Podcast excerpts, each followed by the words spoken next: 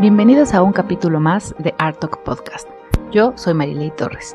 Este capítulo es patrocinado por mi propio newsletter, en donde es muy fácil suscribirte. Vas a marilitorres.com, diagonal suscríbete.php, me dejas tus datos y entonces semana a semana estarás recibiendo 5 puntos de arte.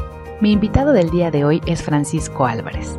Francisco es pintor y escultor y también tiene inicios en tema de diseño de modas. Bueno, Francisco, como siempre, es una invitación al arte. Francisco ha tenido múltiples exhibiciones en México, en Las Vegas, en España, ha tenido una trayectoria fabulosa y nos comparte el día de hoy un poco de todo esto, ¿no? desde sus inicios, eh, hablamos de la pasión que existe atrás de la música, de los toros, etcétera. Te invito a que disfrutes esta increíble charla con el maestro Francisco Álvarez. Francisco, muchas gracias por el día de hoy estar conmigo platicando en Artox y mostrándonos eh, tu trabajo que es fantástico. muchas gracias a ti, Mari. Ya tenía ganas de estar en tu, podcast porque veo muchos artistas muy buenos y dije, bueno, algún día tendré que estar ahí. Cuéntame cómo empezaste en, toda esta praxis de, de arte, porque yo sé que tú tienes ahí bastante tiempo dedicado al arte. Fíjate que yo soy miembro de una generación muy afortunada, tú eres muy joven, pero yo ya voy para los 55 años, entonces este, eh, soy de una generación muy afortunada, los 60 y de ahí para acá, eh, en la que todavía se vivían muchos cambios sociales y que tuve la oportunidad de presenciarlos. ¿no? Entonces yo tuve un padre que fue maestro, de artes plásticas en San Carlos y entonces yo nazco en un mundo eh, de arte. Mis primeros recuerdos como niño son a través de esas mañanas en las que yo me, paraba en pijama y, veía a mi papá en el caballete, oyendo a, a Mozart o a Schubert o a un paso doble. Y este, yo me quedaba viéndolo pintar. Y él toda la vida fue un artista muy consumado. Durante los Juegos Olímpicos del 68 tuvo una serie de exposiciones muy brillantes con temas sociales. ¿no? Él, fue un increíble que, que, siempre lo promovía toda, toda la situación que, que, vivía el mundo. Yo empecé a oír de Martin Luther King en los primeros años de mi vida, ¿no? cuando lo asesinan. Y luego hoy veo la, oigo hablar de la primera de Praga y del México 68 y todo eso, entonces eh, me voy metiendo en, esos, en esas situaciones que son de verdad, eh, para muchos eran ajenas, ¿no? Para muchos, y, pero para mi padre no, que era un pintor que hizo temas de paz y se peleó con el régimen, ¿no? Y, este, y pues fue perseguido porque él era colombiano, entonces como artista, este, fue un poquito buscado por gobernación y todas esas cosas en su momento, porque se opuso al régimen después de lo del 12 de octubre del 68. Entonces yo nací con ese humanismo, eh, toda la vida, interés social, eh, mi padre siempre haciendo contra, contra muchas cosas, ¿no? contra las drogas, siendo colombiano, todas esas cosas. Entonces eh, yo tengo dos grandes pasiones en la vida, y una es la pintura, el arte, y la otra es el derecho, porque yo pensé, dije, bueno, todo eso que, que siempre mi padre, por lo que ha luchado, hay que, hay que, hay que buscar el cauce legal, hay que, hay que hacerlo de manera formal. Entonces, yo estudio diseño gráfico en la Universidad Metropolitana, cuando todavía el diseño era de lo que hemos hablado, de arrastrar el lápiz y hacer achurados y hacer, y en albaneni con tinta y, y ráspale con una navajita, ¿no? Y este, y eh, mucho tiempo hice logotipos y campañas y diseñé cosas. Después entro a la Universidad Nacional Autónoma de México y estudio Derecho, y es mi otra pasión. Por las decisiones que va tomando la vida, pues eh, yo tenía ese fantasma de que los artistas en, ese, en aquel entonces eran, pues no era una profesión que era seguro ganar dinero, como ahora todavía sigue siendo en muchos aspectos. Y los artistas eran los que, los que decían, no, es que eso no es, eso no es, tú no te vas a morir de hambre, tú eh, el, arte no es, un, no es una profesión, es un hobby. ¿no? Y cuando en la, escuela pasaban y decían, ¿y a qué se dedica tu papá? No, pues que el mío es médico, y que el mío es eh, arquitecto, y que el mío es, es este, vendedor, ¿no? Y cuando yo decía, mi papá es artista, pues todos volteaban así, y decían, pues como artista, eso no es un hobby. entonces, pues yo voy creciendo con todo eso, eh, mi madre fue bailarina de ballet, entonces, pues tú sabrás, no me podía escapar al arte. ¿no? Entonces mi, mi, padre también fue torero y fue una de sus grandes pasiones y una de las grandes pasiones mías. Con el tiempo me dedico a muchas cosas, me vuelvo empresario, siempre tuve como la idea esa de que primero garantizo la educación de mis hijos, las escuelas, todo eso, y después ya con cierto, cuando tenga tiempo, me dedico al arte, ¿no? Pero siempre me pasaba algo, siempre alguien me decía, pintas, oye, ¿por qué no me pintas esto? Pinté arte sacro, me, empezaron a llamar para hacer eh, arte de vírgenes y cristos y, este, y retratos sin yo dedicarme a eso, ¿no? Yo estaba trabajando en otras cosas. Y resulta con que mi padre siempre fue mi maestro, siempre estaba ahí, siempre yo este, hacía algo y bajaba y se lo enseñaba. Y decía, mira papá, vivíamos cerca, y le decía, mira papá, ¿cómo ves esto? Me, corregía, ¿no? Y yo, me decía, ahora siéntate ahí, ahora trata de hacerlo de esta manera, ahora hazlo aquí, ahora cámbialo de ángulo, ahora velo en un espejo, porque eso es una cosa que aprendes solamente en el trabajo, ¿no? Ahora velo en el espejo y verás que no se parece a lo que estás haciendo. ¿Por qué? Porque la vista está engañada, ¿no? Y todavía tengo espejo aquí en el, estudio y, cada vez que estoy, voy avanzando una, una, obra, sobre todo en el retrato, es muy útil, lo pongo en un espejo y veo que, que, no se parece o que los rasgos varían en algo y ahí te das cuenta de de lo, del ángulo que, que ve el, la gente que lo va a comprar ¿no? o que lo va a quedar con él. Todas esas cosas me las corregía, y me unas cosas, pero siempre él, él fue un artista profesional en, toda su vida y se dedicó a eso y un gran maestro. Tuvo muchos alumnos, él fue inclusive colaboró en su tiempo con Diego Rivera y yo en la casa conocí a grandes, grandes personalidades. En, mi casa de mis padres pues llegaba Renato Leduc y era para mí un, maestro Renato Leduc y para mí era una cosa increíble estarlos oyendo nada más hablar sobre arte, sobre pintura, sobre toros, sobre eh, libros, oye, en mi casa siempre había libros y siempre había que leer, te digo, la década de los 60, ¿por qué? Porque eh, sale la primera edición de 100 años de soledad y mi padre la tiene en la primera edición y yo siendo niño, ¿no? pues empiezo, en la, cuando entro a la secundaria, nos encargan a leer libros y yo ya había leído 100 años de soledad. Entonces eh, me enamoro del realismo mágico, he leído casi todo de García Márquez, soy su admirador, y ahí va mi vida, entre el arte de los, libros, mis hermanos son toreros y entonces pues me toca estar cerca de ellos en las plazas de toros, vivir todo lo que es eso. Eh, y son las pasiones que van haciendo mi vida, ¿no? Llega un momento en mi vida en, que, en el que eh, pasan los años, mi padre desgraciadamente fallece en 2007 y me deja un hueco increíble, o sea, aparte de, ser el padre, era mi maestro, era mi mentor, nos pasábamos horas hablando de libros, hablando de arte, de música, de todo.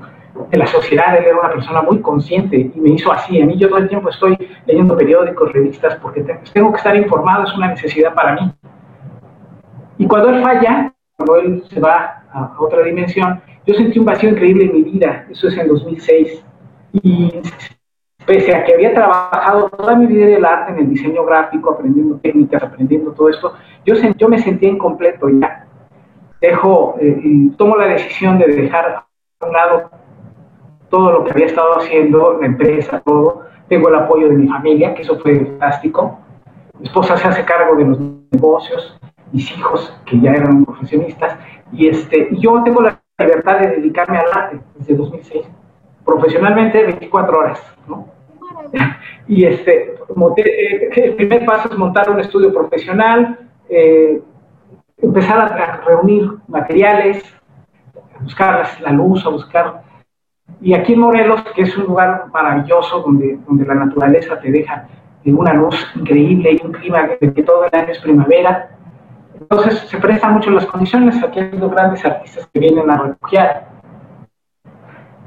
Este, aquí está el lugar donde murió Siqueiros, por ejemplo, que venía aquí, este, y muchos artistas. Entonces aquí encuentro un, remazo de paz. Yo viví mucho, mucho tiempo en el Estado de México, casi toda mi vida. A partir del 2001 vengo a Morelos y aquí es donde todo se va conjugando y la vida me lleva exactamente a donde, donde tenía que llevarme, ¿no? No había por dónde escaparse. Y llego a, a empezar a pintar profesionalmente, digo profesionalmente porque ya vendía obra, ya tenía, pero, pero no era lo que me dedicaba. ¿no? Ya cuando empiezo aquí, tengo la fortuna de que primero que empiezo a pintar empieza a gustar, se los empiezo a mostrar a algunas personas y de repente me dicen, oye, ¿no quieres exponer en, Estados Unidos? O sea, yo la verdad nunca había tenido la idea de, exponer, y menos en Estados Unidos. Hice una exposición de estudiante este, de tintas, carbones, así, y me gustó, pero no, no, no era muy mi afección exponer. Voy a Estados Unidos y voy por una exposición y me quedo tres años haciendo exposiciones, ¿no? Y afortunadamente todo lo que llevé se vendió, me quedan unas cosas que, recuerdo, que tengo de, recuerdo aquí. Y me va muy bien ahí. Eh, eh, quería seguir trabajando, quería seguir pintando. Regreso a México y esa fama que me dio empezar en Estados Unidos, me invitan a hacer los murales, los murales, ¿no? Y dices, bueno, pues no es lo mismo hacer un lienzo que hacer una obra de cuatro metros y, hacerla a seis metros de altura, ¿no? Entonces este, dije, pero pues le dije, vamos, lo hago, lo, hacemos, porque lo hacemos, ¿no? De esos años de praxis, de esos años de trabajo, todo eso, me habían dado esa seguridad. Y realizo seis, seis murales pintados y luego eh, fueron casi 25 formas que hicimos en, en, lámina de acero para que soportara la intemperie y adornamos una plaza de toros bastante grande y con mucho éxito, ¿no? Estaba, ahí fueron dos cosas fantásticas porque estaba haciendo arte dirigido a lo que me había otra de mis pasiones, que era el toreo. Y ahí empieza todo, ¿no? Ya no me separo del caballete, hago muchas cosas, empiezo, se me ocurre decir, bueno, ahora voy a hacer escultura, empiezo a hacer escultura, y me, gusta mucho, es, otra forma de, expresión, ¿no? Algo por qué digo eso, porque una vez íbamos a un supermercado y le, digo a mi hermano, mira, ahí hay un cuadro, ¿cuál cuadro? No veo nada. Mira, compré un tapete que estaba ahí hecho de madera, de esos para mesa. Y dije, mira, es que aquí hay unas, hay una, una pelea de gallos, estas son unas sombras y, y, aquí se ven las sombras de los gallos. Y ellos decían, bueno, sí, pero yo lo veía, desde que pasé lo vi, dije, esta es la, la barrera que ponen en las peleas de gallos y ahí están los gallos, están las y pinté unas sombras de los gallos ahí y fue un éxito. Y entonces así me ha pasado, encuentro una, una superficie, pinto algo y, me dice algo. Si no me dice nada, si no, si no tiene un mensaje, no, no lo hago, ¿no? Pues ahí, esa es una parte de todo lo que hago. Este, después tengo, me empiezan a, siempre hice ilustraciones para periódicos desde joven, desde niño. Hacía ilustraciones para periódicos, revistas que me pedían sobre muchos temas. Entonces conozco a una persona que me invita a ilustrar un libro y, este, me da la oportunidad de hacer unas ilustraciones para su libro y nos vamos a presentarlo a, las ventas de Madrid, ¿no? Eh, y tiene tal éxito que se queda ahora en las ventas en el Museo de, las Ventas de Madrid y luego de ahí vamos a la Real Maestranza de Caballería de Sevilla, que es el sueño de cualquier taurino mexicano, y lejos de ir a, a una corrida de toros, voy a llevar obra, ¿no? Tiene igual acogida, nos reciben con mucho cariño y se queda mi obra también en el Museo de, la Real Maestranza. Y entonces, pues sigo haciéndolo, ya no puedo separarme porque es, como, como, te decía, no es vivir por el arte, sino a través del arte, ¿no? Yo todo lo veo a través de eso, mis ojos están ahí. Soy artista de 24 horas, porque despierto y, y, muchas veces a veces no, no vengo al estudio, te soy sincero, a veces me quedo y, trato de, de, desconectarme un poco porque todo el tiempo estoy con una hoja en mano, mi esposa ha estado recogiendo hojas por todos lados, en una carpeta llena de dibujos. yo le digo, no, es que eso tira es basura. Me dice, no, guárdalo, guárdalo, guárdalo. Y cosas así. Y entonces trato de desconectarme. Hago, eh, de joven, en, pues, por allá de los, cuando estuve la preparatoria, estudié gimnasia, bueno, practiqué muchos años porque quería ser atleta olímpico, hice gimnasia olímpica, americano, y cantidad de cosas, ¿no? Y este, pero lo que me ha llenado la vida es, es el arte. La forma de meterme al estudio es, trato de caminar mucho, mucho, camino, creo que es la mayor forma de, centrarte, porque el, oxigenar el cerebro, el moverte, el tener un poco de movimiento físico y estar en contacto con la naturaleza, que aquí es un privilegio, eso me da mucha inspiración. Entonces trato de caminar muchísimo, a veces camino 4 kilómetros, 5 kilómetros, y me regreso y ya me pongo a pintar, luego dejo la obra y me voy a caminar otra vez. Eso es, muy, eso es un ejercicio muy, muy, muy bonito para mí, que me ha ayudado mucho. Sigo haciendo cuadros. Este, soy muy inquieto y entonces trato de algunas, hago muchas cosas. estuve participando también en concursos de belleza, eh, eh, los concursos de belleza que muchas veces también los han satanizado, satanizado y han dicho que, que se utiliza a la mujer, que es una mentira, porque yo conozco a muchas muchachas, muchas chicas muy talentosas que participan en eso y se sienten orgullosas de hacerlo. Y por alguna razón no le, no le gusta a mucha gente, pero tienen muchos tienen sociales muy importantes. Yo participé en mi ser eh, el año pasado, hicimos un vestido con puros retazos, con pura, puras cosas que sobraban, y me metí en un tema muy importante que es el reciclaje, ¿no? Ahí yo, me, yo he visto siempre la, la cultura de la moda es es, una, es, una, es un medio que gasta mucho dinero cada año, millones de, pesos, de dólares en todo el mundo y que, hay muchas cosas que se reciclan. Te voy a poner un ejemplo. Los perfumes que usan ustedes las damas y muchas veces de caballeros son unas obras de arte en los tapones, en los frascos. Y todo eso se, terminándose se tira o se quedan en, un, en el tocador de algunos damas, pero este, muchas veces se tiran a la basura. Y hay unas cosas preciosas. Entonces hicimos, para estos concursos, hicimos una serie de joyería basada en los tapones de los perfumes. Hicimos pendientes, hicimos eh, aderezos para los vestidos. Y dentro de eh, los retazos de tela que había de los diseñadores, conocí a muchos diseñadores y, me decían, yo tengo tela que sirvió para un vestido y ahí está guardada desde hace años. Entonces agarrábamos esa tela, pintaba encima de esa algún tema social me, decías, discúlpame, es que se cortó en donde me decías este justamente que, le, ponías, pintabas sobre la tela de los vestidos. Y hemos concursado ya en varios, varios eventos con, buenos logros y se ha hecho ya en concursos la costumbre de, reciclaje, ¿no? Ese, ese tipo de cosas. Entonces, esa es una de las cosas que hago y ahora estoy haciendo, terminamos de ilustrar otro libro más, dice 30, 30 obras para un libro de, sobre un músico mexicano que se llama, se llama Agustín Lara, que para muchos jóvenes no tiene ningún sentido, pero para, para, para gran parte de, México sí. Y es un artista que estuvo, que está en todas las ciudades de España, en su obra. Tuvo la, la la inteligencia de escribir para España, de escribir las ciudades españolas sin conocer España. Él escribió para Madrid, sin, haber ido a Madrid, hizo una de las melodías más bonitas, que, todavía sigue porque todavía en concursos españoles ilustran lo que es la ciudad del turismo, ilustran la ciudad de Madrid con música de Agustín Lara, que, que vivió hace 50 años.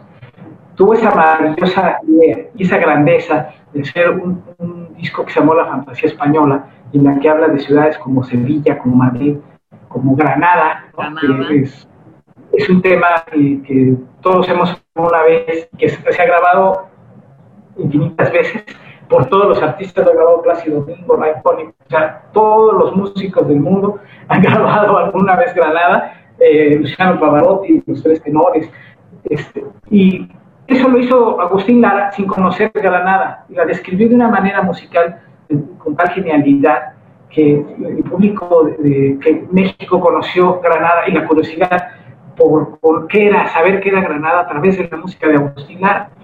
Entonces, estamos trabajando en un libro con, con un escritor taurino que se llama López Negrete Bardo de la Taurina, que es el que hizo esas letras y él eh, me dio como para hacer las ilustraciones. Entonces yo tuve que, documentarme mucho, aunque yo he estado en España y he estado en esas ciudades, este, tenía que saber cuál era el sentimiento de Agustín Lara, tratar de meterme ahí.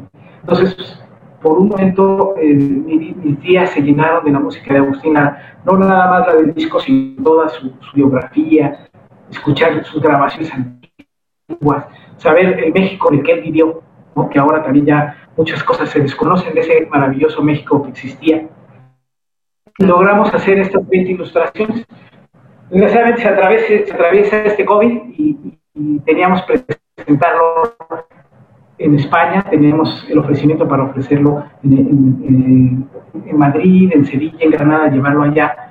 En el Instituto Cervantes iba a hacer una presentación y tenemos planeado presentarlo en el Museo Nacional de Bellas Artes. Está,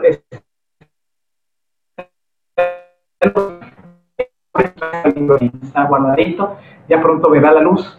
Eh, lo terminamos hace poco, estaba, está ahorita en, revisión para ya imprimirse, esperamos presentarlo pronto. Pero eso es eh, lo que he hecho últimamente.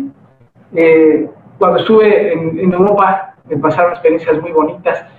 Yo estuve por allá en, en París, estuve en la Plaza de la República, donde unos días después de que yo estuve ahí dibujando, se, dieron los, los atentados terroristas.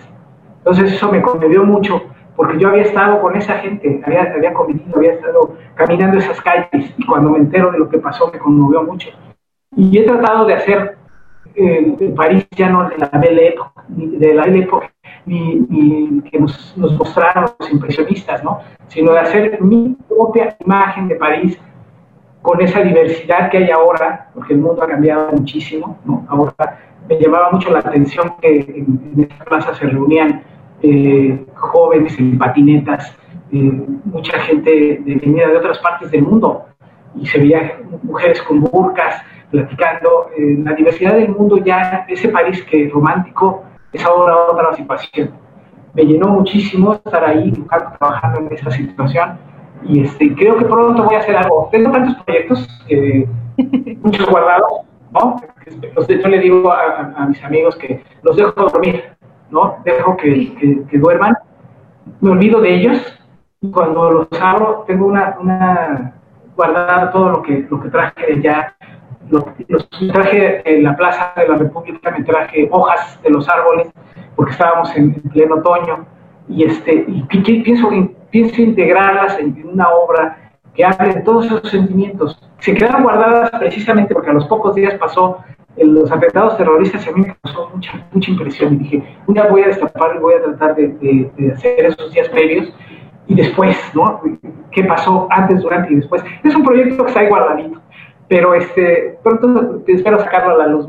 Oye, pero qué padre, ¿no? Porque justamente yo, eh, hace poco platicaba yo de cómo hay proyectos que yo, yo dices los guardo, los dejas dormidos, yo los dejo estacionados. y luego lo trabajo, ¿no?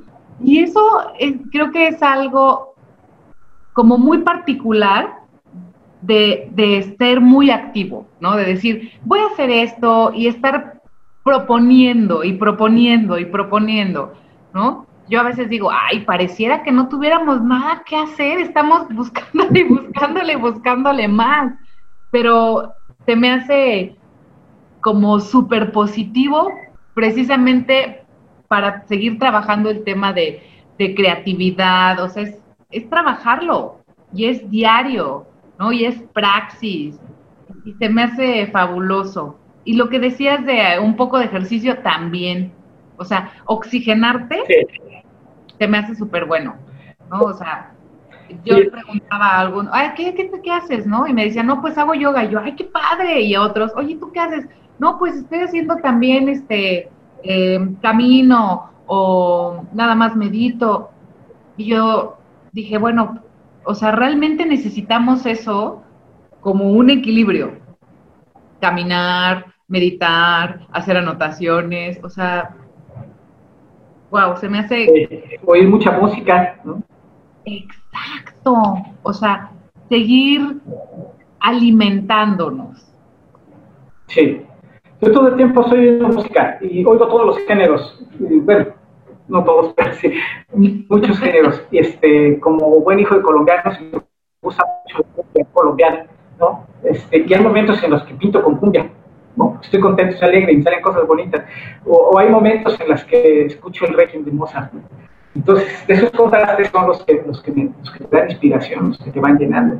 Igual que, leer, por ejemplo, a mí me gustan todos los temas. Yo no tengo preferencia por ningún autor en específico, García Márquez, que fue, que fue un ícono en mi vida, pero ahorita estoy, fíjate cómo son las cosas, ahorita estoy muy interesado en en los libros que hablan sobre la vida de los, las relaciones entre los artistas y los escritores. Estoy viendo ahorita, por ejemplo, leyendo la relación epistolar que existía entre Octavio Paz, que también para mí es un, superhéroe.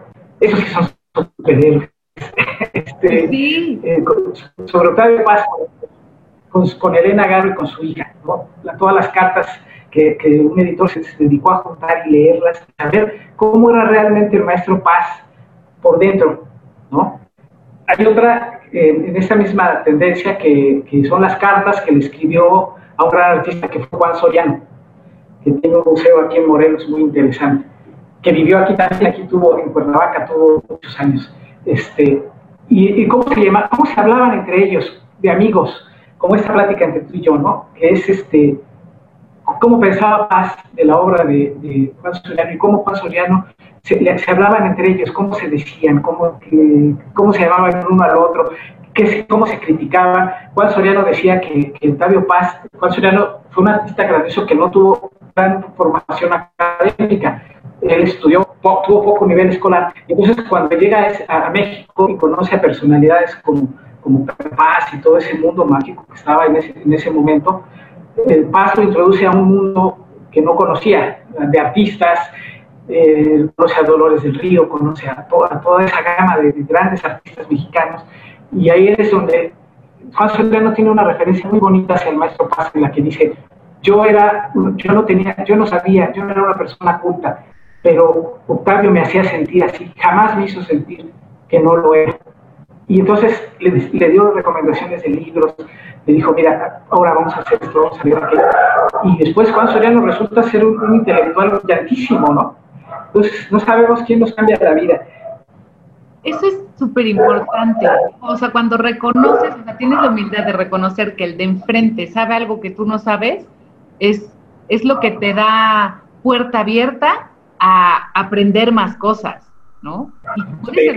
Y te va a cambiar la vida, porque así es. O sea, te llegan maestros de todo, en momentos específicos que lo necesitabas. Al menos yo creo eso. Sí, y en el espacio se va quedando en nuestra vida, ¿no? Eh, nosotros tenemos una forma de ser, pero acercarnos a personas talentosas, a gente que piensa, que lee, que se cultiva, es, es, una bendición, es un privilegio. Yo gozo mucho con eso, soy admirador de las mentes muy claras, otro, otro, otro, otra persona que he leído su obra es, fíjate, la variante, es Carl Sagan, que, este, tiene que acercó la ciencia al, al, común de la gente, que la, bajó de ese pedestal, de, esa, de ese mundo en el que nadie entendía nada, y se la pone al alcance de la, mano a, a una generación ¿no? física cuántica, todas esas cosas que son que para nosotros eran muy difíciles de entender y nos las pone en las manos. Y entonces, eh, cuando me meto a estudiar su vida, a, todas sus entrevistas, todas esas cosas, veo que era una mente brillante, una mente genial, que hay que, que hay que seguir, ¿no? Entonces, digo, es importantísimo saber cómo piensa la gente eh, de todo tipo, ¿no? Le gustan las biografías, por cierto, hice también una ilustración, yo compré un ejemplar de, de Noticias del Imperio de Fernando de Paz, es una obra fantástica que me encanta, ¿no? A mí esa, esa época de la historia de México me gusta mucho, me hace muy romántica.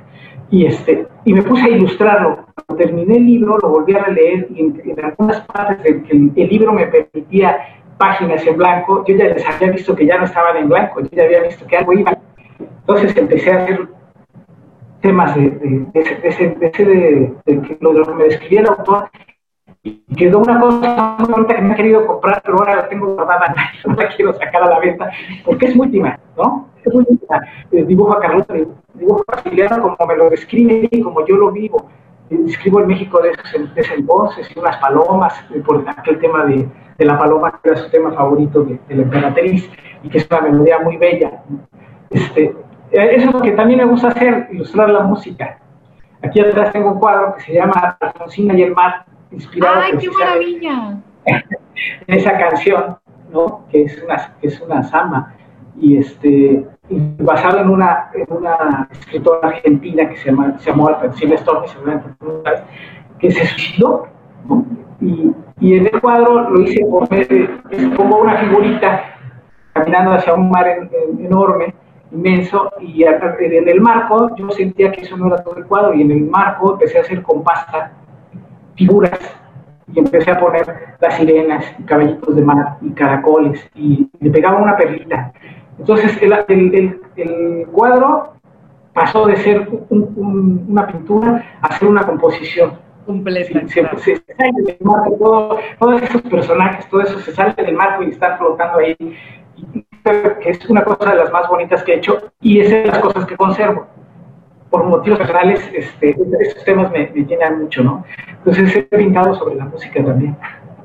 Oye, qué maravilla, qué completo realmente el, todo, ¿no? El, saberlo conjugar, porque como hace rato estábamos hablando, es tan eh, de repente difícil ver ahora una composición así, ¿no? O sea, necesitas como adentrarte un poquito más y buscar artistas que lo sepan ejecutar, ¿no?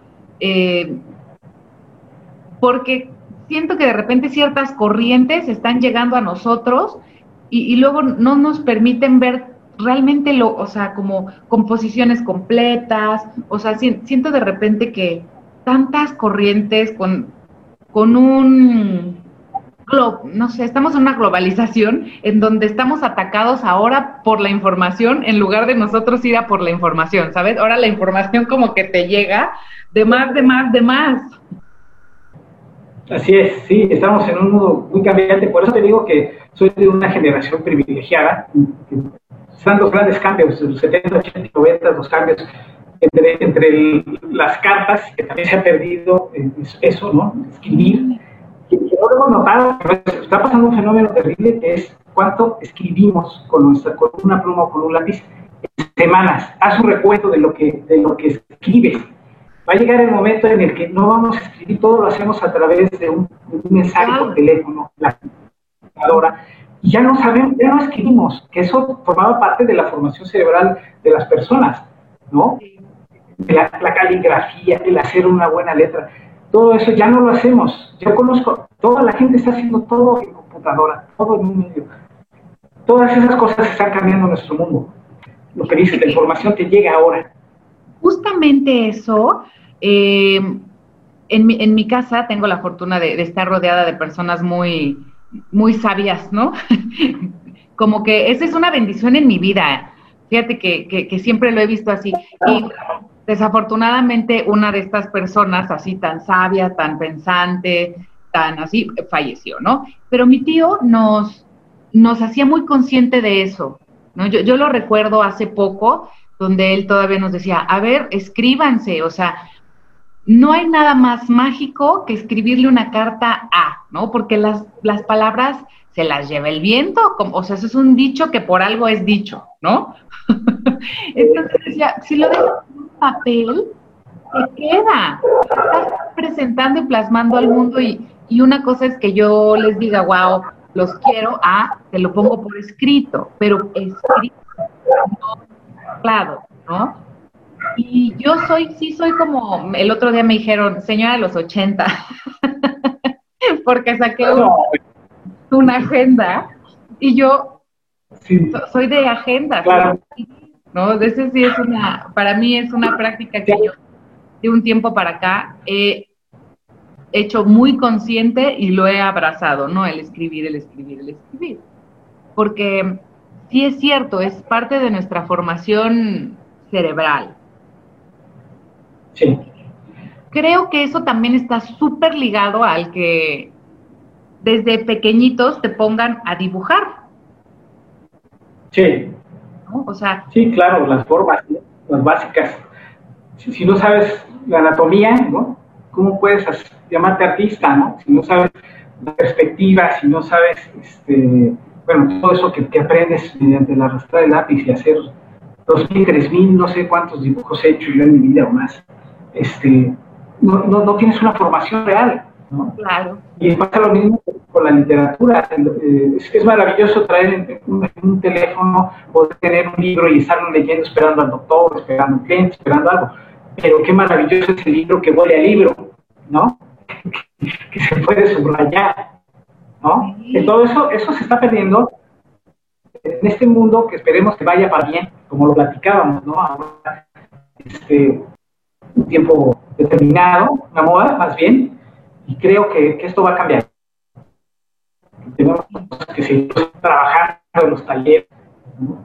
pintando, dibujando, haciendo todo lo que podamos, y aprovechar esas redes sociales, te digo, yo tengo mucha, mucha suerte de poderme mover en ellas y de, vender mi obra a través de ahí, ¿no? ¿Qué es, más tiempo. Claro. Te deja más tiempo hacerlo, porque antes había que trasladarse a un lugar, llevar la obra, esperar el montaje, todo ese rollo, y, este, y luego que con éxito, un éxito regresarla y volver al taller, y todo eso. Ahora lo hacemos todo rápido. Ahora alguien lo quiere, lo quiere España, lo quiere en Turquía, y allá va. ¿no? Que además es otra cosa. Antes los, los galeristas no te permitían, o no te permitía. Ay, como que se cortó, ya. Claro. De repente se congeló. Nos quedamos en donde nos compartías que las galerías este, a veces no te permitían mover tu obra fuera. Sí, no, y tenías que estar en, una galería unos meses, Y en cambio ahora puedes estar moviendo todos los días en todo el mundo. La, la, maravilla de, de, las redes es esa, ¿no? Te, te permite acercarte como herramienta, te permite acercarte a, por ejemplo, nosotros ahorita, tú en tu casa, en tu estudio en Morelos y yo acá, igual, ¿no? O sea, platicando perfecto. Es, es, eso también es una... Es, es un instrumento del artista, ¿no? Es un instrumento para los artistas ahora. Este, aparte que nos acerca como amigos, como todo, este, acerca nuestra obra a un público. Yo, recibo mensajes todo el tiempo eh, de gente de, que tengo que buscar un traductor de turco o traductor de, de, portugués porque tengo que estarles contestando, ¿no? Y hay gente que compra obra y que, te digo, está en otro país. Ya no tienes que tú antes una muestra en París, una muestra en España, una muestra en México y en México en todas las ciudades y los museos más importantes para que te darte a conocer y que después eh, empezar a funcionar como artista, vamos, de los que venden, ¿no?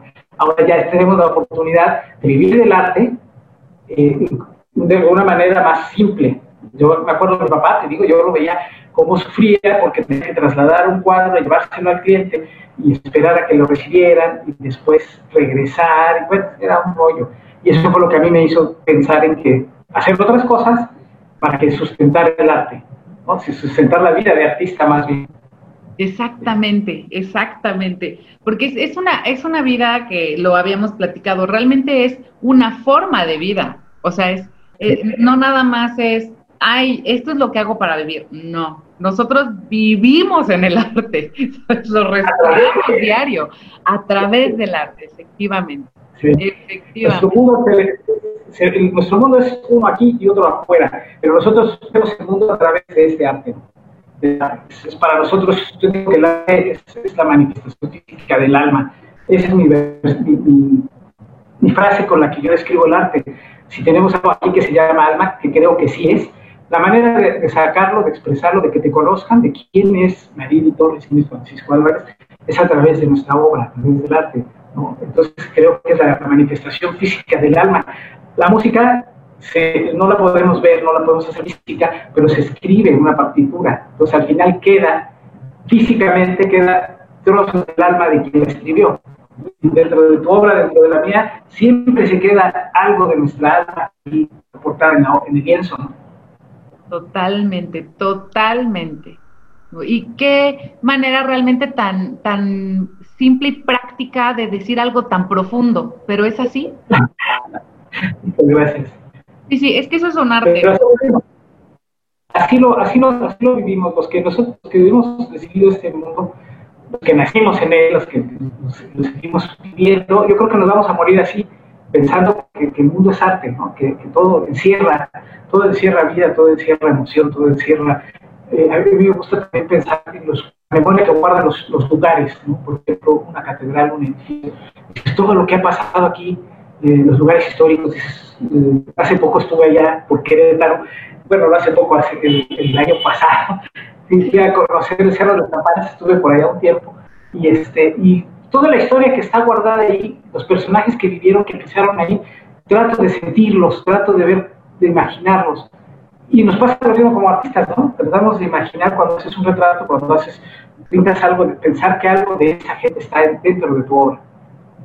Claro, uno trata de estar tan ahí, tan vivirlo, que creo que era lo que te comentaba hace rato, ¿no? Un artista creo que no nada más es el que domina las, las eh, ya sabes, las técnicas, sino el que agarre esas herramientas para plasmar lo que tú estás diciendo, ¿no? Para plasmar ese sentimiento, ese momento en un lienzo, en una escultura, ¿sabes? O sea, lleva mucho. Y sobre todo, también sabes que la, labor social del artista, yo creo que los, artistas estamos obligados a, decir lo que, está bien y lo que está mal, ¿no? Eh, yo he pintado muchos temas sobre maltrato a la mujer, por ejemplo. Hace una aberración, una cosa horrible de la humanidad, y pinto muchos temas sobre, sobre el tema, sobre eso, y los, los saco a redes. Trato de que en las redes sociales que esa obra impactante eh, haga pensar a mucha gente. Entonces, nosotros tenemos esa oportunidad de expresar todo eso. Esto no está bien, mi padre pintó mucho sobre, todavía eh, parece que ha pasado mucho tiempo, pero no, eh, los derechos civiles en Estados Unidos todavía eran un caos en los 70, ¿no? cuando en México ya estábamos en otra cosa, allá todavía seguía el racismo terrible. Entonces, eso, me, eso lo aprendí de mi papá, el racismo. Eh, yo he trabajado para algunas cosas, he ilustrado para, para Greenpeace, para Amnistía Internacional, he mandado bocetos para que se hagan carteles, porque tenemos esa obligación.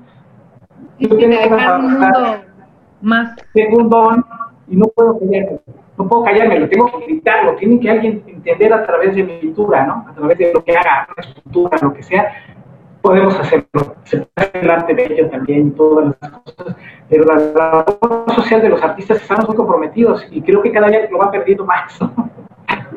se va simplificando, se va haciendo sin, sin vida, yo creo. Pues mira, como decíamos hace un rato, tenemos que ser como muy positivos y tratar de empujar desde nuestra, desde nuestros, nuestros lugares, empujar a que dejemos un, hacer un poco más de conciencia, dejar un poco de, de si, si logras que alguien profundice tantito en su ser y lo proyecte de mejor manera, yo creo que ya hicimos un gran trabajo, ¿no? O sea, ya, ya fue una contribución, pero si logramos hacerlo, como tú lo dices, más, bueno, es que entonces estamos haciendo un gran trabajo excepcional. Yo sí. Pues había de cosas en mi vida, eh, no sé qué más platicarte, ¿no? Soy un asiduo lector de, cuento breve, me gusta mucho. Este, también soy un, admirador del Quijote, ¿no? es la segunda vez que trato de leerlo.